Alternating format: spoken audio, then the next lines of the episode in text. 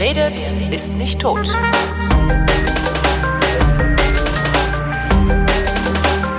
Thomas Brandt ist Sozialkundelehrer in Bayern und so freundlich mir Politikunterricht zu erteilen. Letzte Stunde ging es um unser Wahlsystem. Wir wählen den Bundestag und über den reden wir heute. Hallo Thomas. Hallo Holgi.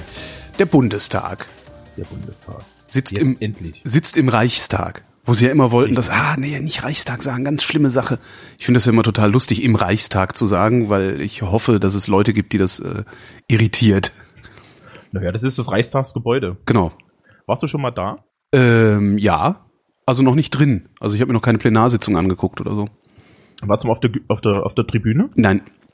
Ähm, ich war letztes Jahr ja in Berlin und dann habe ich mir die Tribüne angeguckt. Muss man als Sozialkundelehrer machen. Mhm. Ähm, ist erstaunlich klein, wenn man da drin steht. Also es sieht im Fernsehen viel, viel größer aus. Ich Ja. habe dann auch diese Führerin, die da war, gefragt, ähm, ob ich mich da täusche. Und sagt sie, nö, nö, das ist schon so. Das ist in die Kameras. Also, Das war ja in Bonn schon so im Wasserwerk, ähm, wo sie da gesessen haben. ja. Und das war halt winzig klein. Alle haben sich immer beschwert. Im Fernsehen sah es eigentlich völlig normal aus. Ja. ähm, das Interessante ist, die meinte, das ist Absicht. Ja, dass das so ein, dass es so ein bisschen familiärer ist, ne? ja. dass auch die Frau Merkel da nicht so meilenweit weg sitzt, wenn sie auf der Regierungsbank sitzt. Also so präsidial abgehoben. Ne? Mhm. Ja. Äh, wo, wo wir schon beim Gebäude sind, wir können ja eigentlich mit dem Gebäude einsteigen. Wir Bitte. haben jetzt also Bundestagswahl hinter uns und möchten uns jetzt angucken, wie, wie sieht denn unser Parlament aus. Also und da kann man dann erstmal am, am Sitz schon, am Gebäude schon ein bisschen was erkennen. Also, es gibt ganz viele Leute, die sitzen im Kreis. Mhm. Das ist das Plenum. Mhm. So. Dann gibt's vorne ein Rednerpult. Hinter dem Rednerpult sitzt wer? Das Präsidium. Richtig. Das ist die Bundestagspräsidenten, äh, Präsidenten, Vizepräsidenten und die Bundestagsverwaltung. Mhm. Es gibt nämlich vom Prinzip her so zwei Sachen, die man über das Parlament wissen muss. Es gibt so zwei Struktureinheiten. Die eine Struktureinheit kommt von den Wahlen, also über, über das Wahlergebnis, über die Zusammenstellung der Parteien, und die andere kommt von der behördlichen Seite. Mhm. Das Präsidium ist die behördliche Seite. Also sprich, Das sind also die, die über die Geschäftsordnung und sowas wachen, ne? Genau. Ähm, das ist übrigens auch das Interessante. Wer eröffnet denn den Bundestag nach der, Wahl? Der Alterspräsident. Mhm. Der Älteste. Der Älteste, der- genau. Das ist der einzige, den man sich irgendwie aussuchen kann, weil alle Abgeordneten sind am Anfang gleich. Ja. Weil der Bundestagspräsident Stimmt. muss erst gewählt werden. Du musst dir, stimmt, ja. Ja. Und natürlich ist es heutzutage so, dass Bundestagspräsidenten aus jeder Partei gewählt werden. Aber ähm, da gibt's dann halt auch so, ne, so, so Spielereien, dass man zum Beispiel den Kandidaten von einer Partei mal durchfallen lässt, um zu zeigen, na, den finden wir jetzt nicht so toll. Mhm. Ähm, Ah, dieser, dieser Alterspräsident wäre, der wäre aber auch dann theoretisch in der Lage, ähm, ich weiß gar nicht, was der jetzt für Befugnisse hat, der Bundestagspräsident, aber wenn bei der Wahl irgendwas schiefgelaufen wäre oder weiß der Geier was, wäre der eigentlich auch die Instanz, die den Bundestag dann vertritt, bis es einen gibt? nee. Nicht. Der Bundestag vertritt sich von da an selber. Und Mhm. ähm, wenn was bei einer Wahl schief läuft, dann musst du das vom Bundesverfassungsgericht wegklagen. Okay. Also da musst du dann halt hingehen, musst, musst die Wahl anfechten. Ähm, was im Übrigen passiert, wir hatten das in der Wahlstunde ja, ähm, die letzten Bundestagswahlen wurden alle weggeklagt eigentlich. Und das Bundesverfassungsgericht sagte nur, ja, Leute, wir wollen jetzt nicht den Bundestag auflösen und das ist so ein Hassel und so. Und ja, komm, hier, ne? Mhm. Also äh, es ist bis jetzt noch nicht passiert, dass eine Wahl für nichtig erklärt wurde, aufgrund dieser Klagen, sondern wird dann halt einfach gesagt, na ja, gut, macht mal bitte ein neues Gesetz und nicht nochmal. Wofür ist denn dann der Bundestagspräsident da? Der Bundestagspräsident hält halt die Geschäftsordnung ein. Der sitzt dann da oben da, ist auch offiziell der zweite Mann im Staat nach dem Bundespräsidenten. Ja, also ist der zweite Vertreter des, äh, äh, äh, des Staates nach außen hin. Aber das heißt, dann kann der dann nicht mehr machen, als zur Ordnung zu rufen ähm, oder so? Also ist im Grunde keine, der hat nicht wirklich Macht. Doch, doch, der kann auch Leute rausschmeißen und so. Aha. Also du musst halt relativ viel machen. Ne? Bundestag ist halt, ne, ist eine Showbühne. Ja. Also das ist, ist, wenn wir auf die Struktur kommen, äh, wird das auch noch ein bisschen klarer. Das ist eine Showbühne. Ja. Das ist nicht dafür gemacht, dass da tatsächlich irgendwie ernsthafte Entscheidungen getroffen werden. Es gibt halt wahnsinnig viele Sachen. Ja, und wenn man sich Bundestagsplenardebatten anguckt und sich auch so die Protokolle durchliest, dann stellt man fest, ja, ähm, das ist halt eine Bühne. Jo.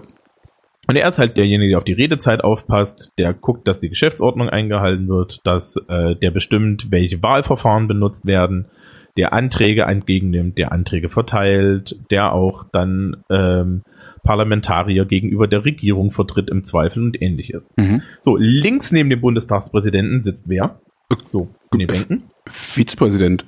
Nee, nee, so. nee, nee, nee. Jetzt, wenn du dir den Raum vorstellst, vorne Rednerpult, dahinter sitzt der Bundestagspräsident, gibt's auf der linken Seite so zwei Bänke. Und das ist die Regierung.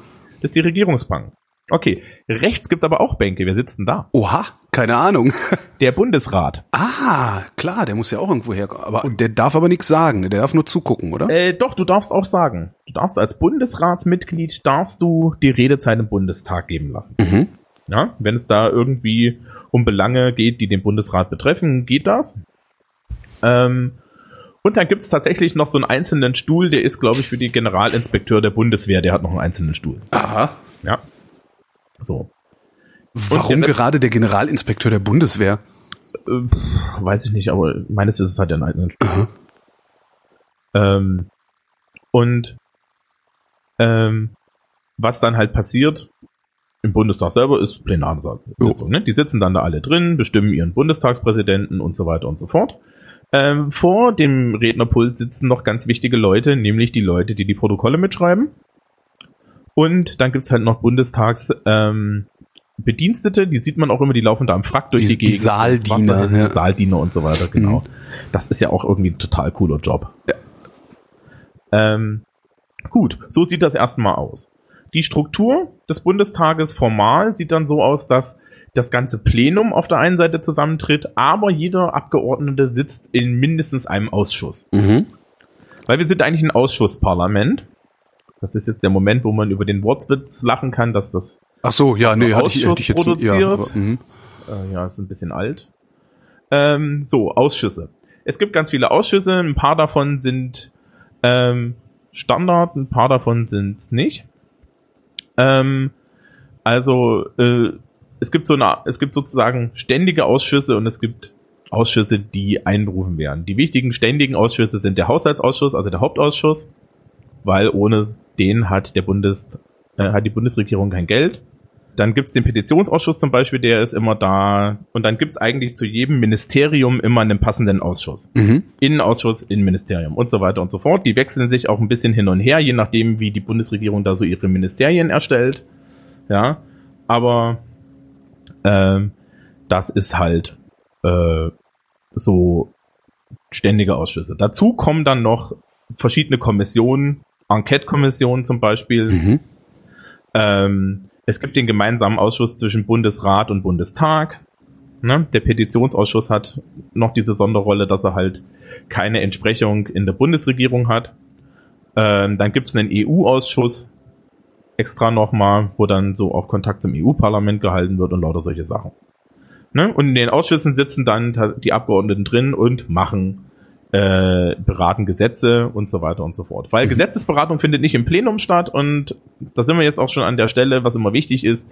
Es gibt diese ganzen Leute, die immer sagen, ja, der Bundestag ist leer, die tun nichts. Nee, Ja, wenn die genau. nicht da sind, dann tun sie was. Dann tun sie was, genau. Wenn sie da sind, pennen sie. Richtig, dann Ja. lesen die da Zeitung. Es Ja. gibt diese, es gibt diese berühmte Sache, ich glaube, das war Theo Weigel, ähm, wo jemand auf der Besuchertribüne eine Zeitung gelesen hat und er vom, vom Rednerpult gesagt hat, sie hören sofort auf, da oben Zeitung zu lesen, das ist unser Recht hier unten. Mhm. Ähm, Schön. ja. Ich wurde auch schon von Schülern gefragt, wie das ist, wenn man sich da hinten reinsetzt und anfängt reinzublöken. Dann habe ich gesagt, werden sie rausgeschmissen. Ja. Und zwar sofort. Aber immerhin hat man mal was gesagt, ne? Ja, bitte. Du kannst dich ja wählen lassen. Kannst du immer was sagen. Ist zu anstrengend. Ja, vor allen Dingen so diese Reden im Plenum. Ja, das ist, man nennt das ja tatsächlich Fensterparlament. Die Reden im Plenum sind dafür da, dass die Bevölkerung sie anguckt. Ja.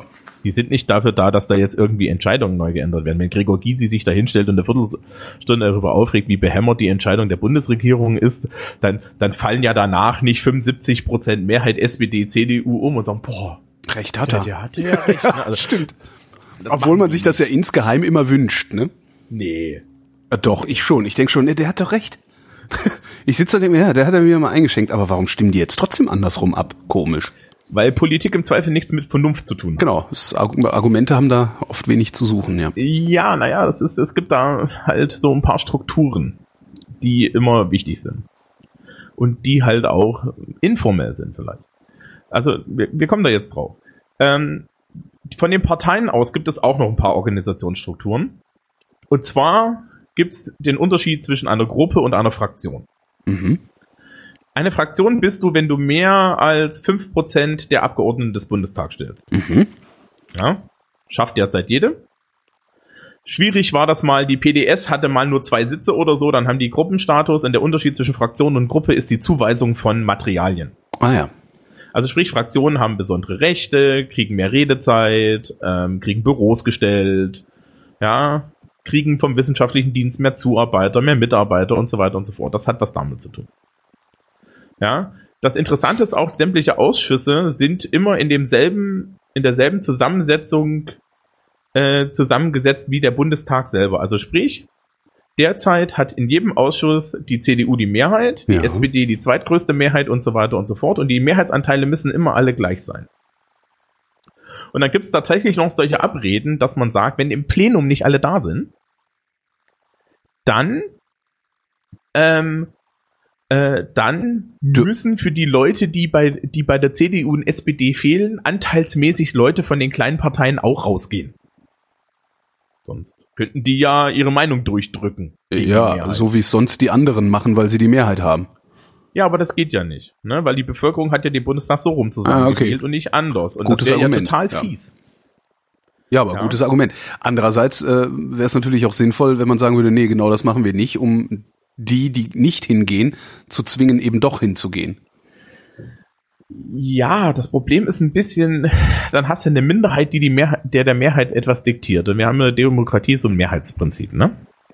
Das ist schon so, naja, wichtig. Okay. Ja, wenn die Mehrheit der Bevölkerung CDU und SPD gewählt haben, dann, dann die Mindermeinung der, der, der, der Linken durchzudrücken, indem die schlicht und ergreifend mit Schlafsäcken auftauchen und dort campen. Ja. Ja. Und einfach einfach, ja, ja, wir warten jetzt einfach bis nachts um drei und dann hier, dann stimmen wir hier alles durch, was bei drei nicht auf den Bäumen ist. Das ist vielleicht nicht gut. Mhm. Das ist dann auch, ne, weiß ich nicht, da fühlt sich dann, glaube ich, irgend auch die Bevölkerung so ein bisschen verarscht. Also, es ist eine schwierige Sache. Ich kann verstehen, warum das gemacht wird. Ähm, es ist natürlich ne, sehr viel Usus dabei. Ja. Ne? Also das wird schon, haben haben wir schon immer so gemacht. Ähm, was ja jetzt sehr interessant ist, sind zum Beispiel die Minderheitenrechte mussten im neuen Bundestag äh, neu eingerichtet werden, weil äh, Linke und Grüne so gering waren, dass sie eigentlich die Standardminderheitenrechte, die in der alten Geschäftsordnung standen, nicht bekommen haben. Und es ist jetzt derzeit schon so, es gibt ja die sogenannte Berliner Stunde. Ja. Das heißt, die, die Redezeit wird aufgeteilt und zwar anteilsmäßig nach den Parteien. Das heißt, irgendwie CDU kriegt halt drei Viertel, ja, so, ne? nicht drei Viertel, aber so knapp dr- 25, 30 Minuten. Dann kommt die SPD und dann kriegt halt äh, der Rest. Ne? Die kriegen halt zusammen 75 Prozent der Redezeit, Mhm. weil sie 75 Prozent des Bundestages sind. Ne? Und der Rest ist dann Grüne und Linke. Ne? Das ist alles immer anteilsmäßig verteilt. Ja. Ähm, Fraktionen, wie gesagt, Büros. Ja. Bundestagsarbeit ist halt für Abgeordnete die Hälfte der Zeit. Es gab ja mal Stefan Raab, der hat irgendwie auf der Straße diese blöde Frage gestellt, wann ist der Bundestag? Darauf gibt es sogar eine Antwort. Donnerstag, da ist nämlich Plenarsitzung. Ah, okay. Ja, wenn man dann so guckt, was die Abgeordneten machen, die fangen halt irgendwie Montag an, treffen sich dann mit ihrer Fraktion und dann wird erstmal abgestimmt in der Fraktion, wie ist denn unsere Meinung, äh, ja, und dann gibt's da irgendwelche Sitzungen im Ausschuss und so weiter. Man sieht das ja zum Beispiel am NSA-Untersuchungsausschuss, übrigens auch noch eine Sonderausschussform, haben wir ganz vergessen. Ähm, das ist der Strafausschuss. Ja. Wobei die Strafe für die Regierung normalerweise ist, dass Öffentlichkeit hergestellt wird und am Ende ein, ein, ein Bericht geschrieben wird. Aus meiner Sicht ist der NSA-Untersuchungsausschuss der erste, der richtig funktioniert, Mhm. weil da so militant Öffentlichkeit hergestellt wird von netzpolitik.org gerade, Ja. dass tatsächlich die Regierung in dem Moment ist, dass sie da das echt scheiße findet, dass da alles erzählt werden muss. Ja. Ja, und dass da diese ganzen Leute sitzen vom BND, die dann auch noch irgendwelchen Blödsinn faseln, ja, so von Weltraumtheorie und so. Und das halt gnadenlos in den Nachrichten, in den Medien ist und jetzt mal tatsächlich da öffentlich, diese Öffentlichkeit hergestellt wird, die da die Strafe ist. Mhm. Ja, also du kannst dir heutzutage als Bürger das halt diesen Ausschuss komplett angucken und kannst dich die ganze Zeit an den Kopf fassen und kannst dir halt auch überlegen, ja, wer ist denn dafür verantwortlich? Wir hatten diese Leute, ja, wir hatten für diese Leute die politische Verantwortung und ähm, dann kann man sich halt überlegen, wer da in der Regierung war und kann halt nochmal eine neue Wahlentscheidung treffen Ja. beim nächsten Mal. Ne? Also das ist tatsächlich mal, der funktioniert jetzt mal. Untersuchungsausschüsse. Okay. Ähm, ja, der findet halt zum Beispiel am Donnerstag statt und das geht dann halt auch bis spät in die Nacht teilweise. Ähm, und dann, ja, was macht der Abgeordnete eigentlich, wenn er nicht in Berlin ist? Da sitzt er in seinem Wahlkreisbüro und äh, spricht mit den Bürgern. Ja, oder geht zur Feuerwehr, empfängen, muss ich, also hier in Bamberg stelle ich mir das ganz furchtbar vor, wenn Bockbieranstich ist, weil er muss im Endeffekt auf jeden Bockbieranstich ne, und trinkfest sein. Ja, Ne, du musst halt irgendwie Masstermine. im Grunde, im. Grunde PR-Tour, äh, um Nicht nur. Sondern der hört sich halt auch die Belange der Bürger an. ja, Ja, also das ist ja dann auch so, der, der geht ja nicht unbedingt jetzt nur, ähm, der geht ja jetzt nicht unbedingt nur zu den Leuten hin, äh, um zu sagen, hey, hallo, ich bin dein, dein Abgeordneter, wähl mich wieder, sondern er, er hört sich halt auch an, was sind denn eure Probleme? So, und jetzt kommen wir so ein bisschen zu den, zu den, zu den Stellen, wo es kriselt. Oder wo es problematisch wird im Bundestag. Wenn du dir das im Grundgesetz anguckst, dann ist so die, die Idee des Bundestages, der wählt den Bundeskanzler und danach, ja, agiert der Bundestag als Vertretung der Bevölkerung. ja, Um aber einen Bundeskanzler zu wählen, gibt es eine Koalition meistens zwischen zwei Parteien. Und das ist, das ist das Erste, was nirgendwo im Grundgesetz vorgesehen ist. mhm. Und diese Koalition führt halt dazu, dass im Endeffekt zwei Parteien, die, die, die dann automatisch die Mehrheit im Bundestag haben, einen Plan durchsetzen. Ja, wenn du dir hier Bundespressekonferenz anguckst, ähm, dann gibt's da hin und wieder den Spruch von, von, von Seibert und so, ja, das steht ja nicht im Koalitionsvertrag. Mhm. Also sprich, der Koalitionsvertrag ist so dieser Deal, den machen wir und da stand jetzt dieses Jahr die, die Pkw-Maut drinne und äh, deswegen machen wir jetzt Pkw-Maut, weil das steht da drin. Das wird dann nicht weiter hinterfragt, das ist ein Programm, das abgearbeitet wird. Und das bedeutet natürlich auch, dass die Mehrheit des Bundestages einfach nur diese Gesetze durchwinkt. Ja? Mhm. Da sind wir nämlich an der Stelle, die schon kritisiert wurde, dass ähm, da die Leute nicht unbedingt dem Fachpersonal zuhören. Ja? Die, die, die Ausschüsse hören da ja natürlich irgendwie dann auch Fachleute an oder so. Aber wenn jetzt äh, die Koalition da vor, vor sich 20 Fachleute sitzen hat, die ihnen alle nacheinander sagen, ähm, das ist jetzt Quatsch, was ihr da macht, dann müssen die trotzdem das Gesetz verabschieden, Mhm. weil ansonsten platzt in der Koalitionsvertrag und dann ist äh, alles schlecht und lahm. Und der ist auch nicht nachbesserbar sozusagen. Ja, anscheinend hat man das Konzept, ne, dass der nochmal nachverhandelt wird, gibt's anscheinend nicht. Also Mhm. ne, also du Das ist auch hast noch nicht passiert. Nee, nee, eben, darum frage ich. Aber eigentlich müsste es ja gehen, dass man sagt, so Moment mal, äh, wir haben uns hier auf, auf eklatante Weise geirrt. Äh, Wir schreiben hier noch mal was rein. Er ist natürlich publicity-technisch auch ein bisschen problematisch, ne? Ach, ja. Ja, das ist, das, ich weiß Äh, nicht. Ich meine, guck mal, Fukushima, Fukushima Atomausstieg ähm, ist ja im Grunde ein Bruch des Koalitionsvertrages gewesen, oder? Ja. Wobei das ja, glaube ich, nicht per, per Gesetz ging. Das ist noch Mhm. eine interessante Frage. Mhm. Ja, ich glaube, das hat Merkel irgendwie so von oben per Verordnung durch, durch, äh, durchgedrückt oder so. Gute Ähm, Frage, ist das ein Gesetz? ge- Ja. hm? Liebe kommentierende Hörerschaft, Ist es ein Gesetz, Gesetz oder ist es eine eine Verordnung? Verordnung? genau. ähm, auf jeden Fall äh, hast du da Koalitionszwang. Ne? Da ist schon so ein Mäntelchen drin. Das heißt also, du hast eigentlich immer zwei Lager und die Opposition ist immer am Arsch. Und wir haben ja in der Wahlsendung, habe ich kurz erzählt, wie das in Großbritannien ist, ne? dass da Ja. auch die Opposition eigentlich immer das Problem hat, dass sie da zwar äh, reden kann, reden kann, reden kann, aber das nichts bringt. In Deutschland ist das ein bisschen anders. Man merkt das so, ne? Die Linke hat schon vor zehn Jahren mal angefangen, das Wort Mindestlohn in die Diskussion Ja. zu bringen. Und dann kommt das das an und dann macht es halt jemand anders. Ja, das funktioniert schon, aber es ist halt sehr müßig und man muss halt immer diese Koalitionsleute da überzeugen, dass sie nicht einfach nur nicken. Das zweite Problem ist dann Fraktionszwang, das kommt damit ein bisschen mit. Das steht auch nirgendwo im Grundgesetz. Ja, der Abgeordnete ist eigentlich seinem Gewissen verpflichtet. Offiziell ist er der Partei verpflichtet, weil die Partei sorgt dafür, dass er wieder aufgestellt wird. Also hat er da eine, eine Abhängigkeitsbeziehung. Und das heißt im Endeffekt, dass äh, viele Hinterbänkler einfach nur das stimmen, das abstimmen, was gesagt wird. Nun muss Ja. man dazu auch immer wissen, die sind keine Spezialpolitiker, die haben von dem Thema keine Ahnung, die vertrauen dann darauf, Aber dass die sie Leute, die könnten sich doch Ahnung verschaffen, weil es gibt ja, gibt ja eben diesen wissenschaftlichen Dienst zum Beispiel, den ich, zu dem ich gehen kann und sagen kann, ihr erzählt mir mal, wie es funktioniert. Ja, aber die Menge ist erstaunlich. Also die Menge ist echt erstaunlich. Ja? Die Menge, in der da irgendwie ähm, da Gesetzesvorhaben durchgehen, in der kannst du dir das echt nicht drauf schaffen. Hm. Ja, ich glaube, wenn ein Abgeordneter lokal viel Gegenwind gegen ein bestimmtes Gesetzesvorhaben spürt, dass er sich dann hinstellt und das vielleicht nochmal hinterfragt. Aber auch dann, ganz ehrlich, ich habe da meine Wähler und ich habe da die Leute, die mich überhaupt aufstellen. Hm. Hm. Wem Schwierig. Wo, Ja. wo, wo ist die Loyalität, ja? die Loyalität ist spannenderweise mehr bei der Partei. Hm. Ne? Weil guter Listenplatz hilft dir halt auch im Bundestag, wenn du direkt nicht gewählt wirst. Ja. Ne? Und wir wissen ja alle von Captain Blaubeer, Wahlen kann man alles versprechen, weil ne, Wahlversprechen muss man nicht halten. Ja.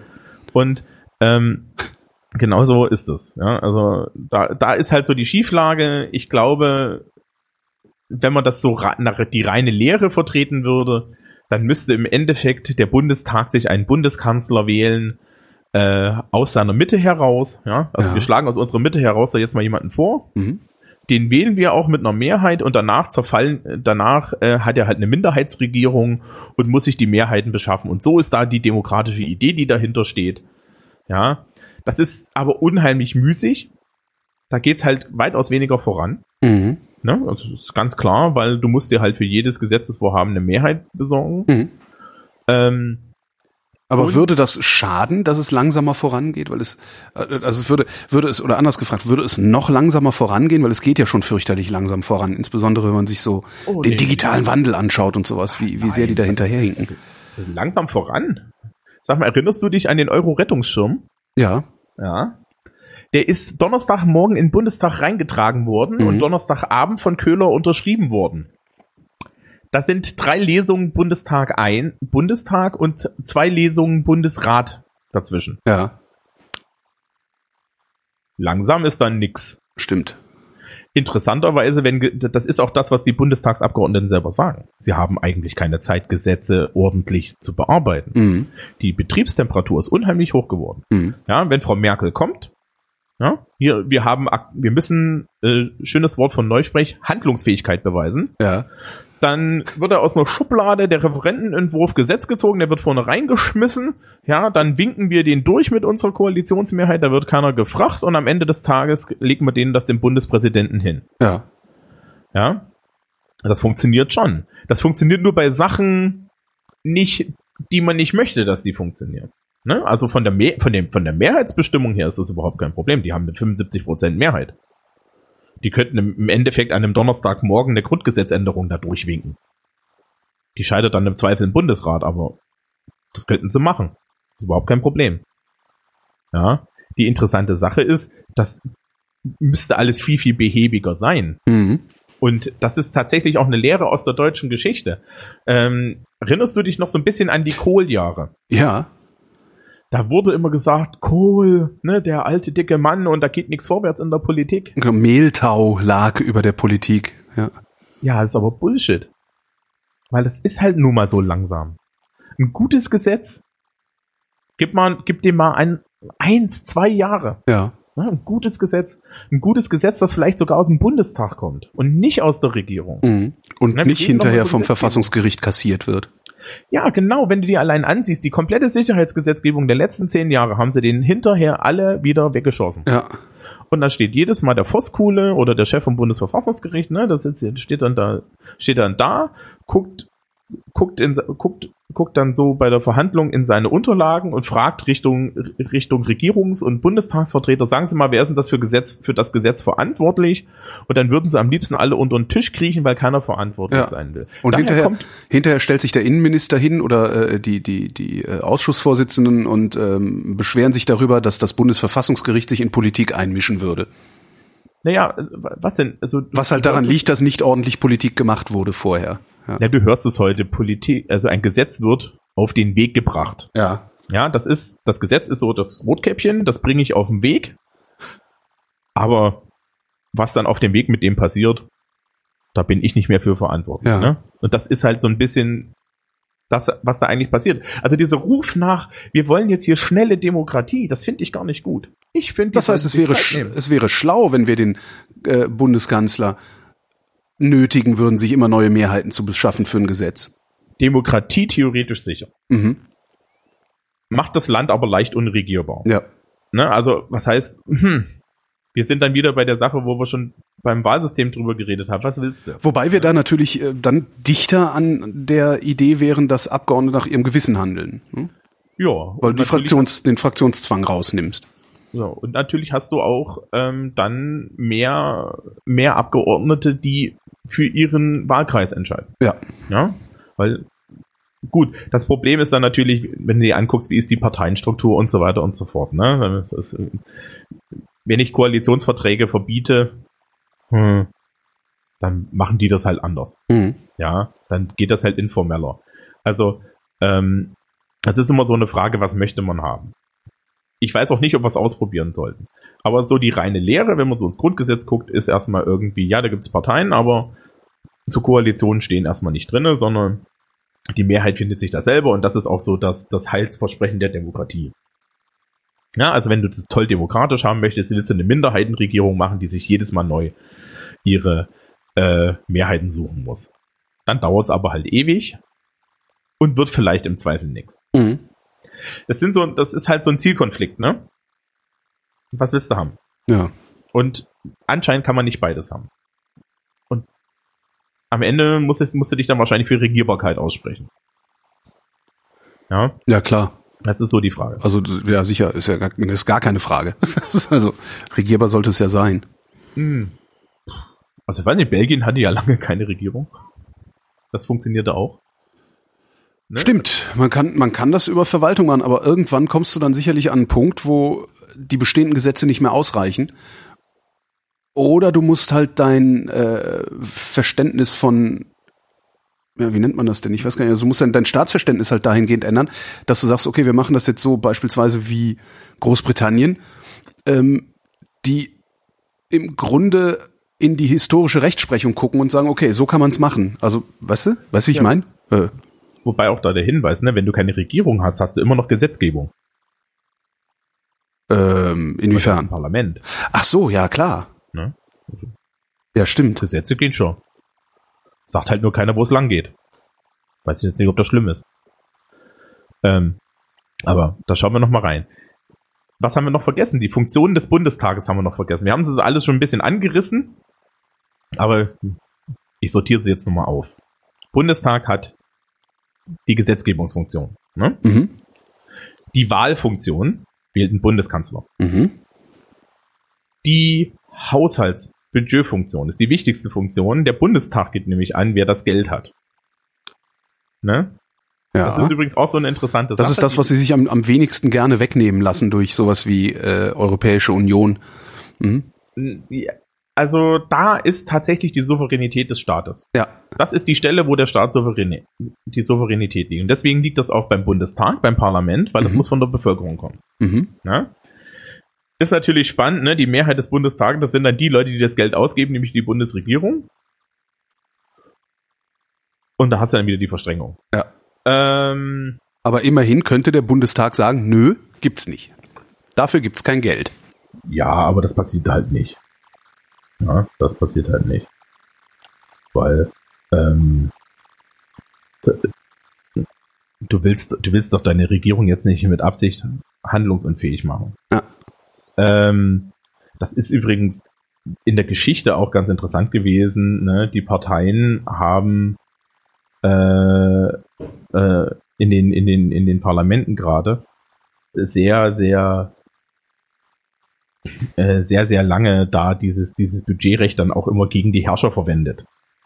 Und deswegen will man das eigentlich nicht so. Ja. Ähm, ach so, und die letzte Regel. Bundesregierung kontrollieren. Ne, als diejenigen, die das Geld ausgeben, sind sie dann auch die, die eine Kontrollfunktion haben. Nehmen Sie die hinreichend wahr in deiner Wahrnehmung? Ne, es gibt nur Untersuchungsausschüsse und Anfragen. Stimmt, ja. Ne, also das ist so, das, das Arsenal ist kleine Anfrage, große Anfrage, Fragestunde im Bundestag, Untersuchungsausschuss. Ja, das ist so. Das, was es da gibt. Was da halt passiert, ist Öffentlichkeit herstellen. Mhm. Ich habe ja schon beim NSA-Untersuchungsausschuss gesagt, ich glaube, das wird in der Zukunft mit modernen Medien und mit einer ja, informationslastigeren Gesellschaft wird das echt eklig werden. Ja, das siehst du am NSA-Untersuchungsausschuss schon, dass es auf einmal für die Regierung unangenehm wird. Ja, wenn du das früher gemacht hast, nicht so sehr. Ähm, du kannst auch als Vergleich nehmen, du hast ja mit äh, Martin Delius über den BER-Untersuchungsausschuss geredet. Ja. Allein diese drei Podcasts, die du da gemacht hast, Mhm. das ist eine Öffentlichkeit, die es für dieses Thema gibt, Ja. die ist unheimlich unangenehm. Ja, da sitzt dann da der Herr Delius und erzählt halt einfach mal, was die Regierung Berlins da verkackt hat. Ja. Und wie schlimm das alles ist. Und am Ende sagt er aber auch, aber eigentlich ist es alles egal, weil die Leute wählen sowieso wieder SPD. Ja, man muss halt nicht aufgeben.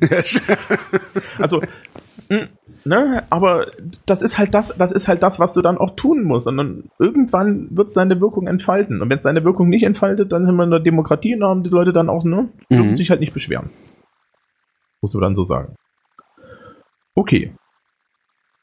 Eigentlich war's das schon. Das war der Bundestag und das war Thomas Brandt. Vielen Dank.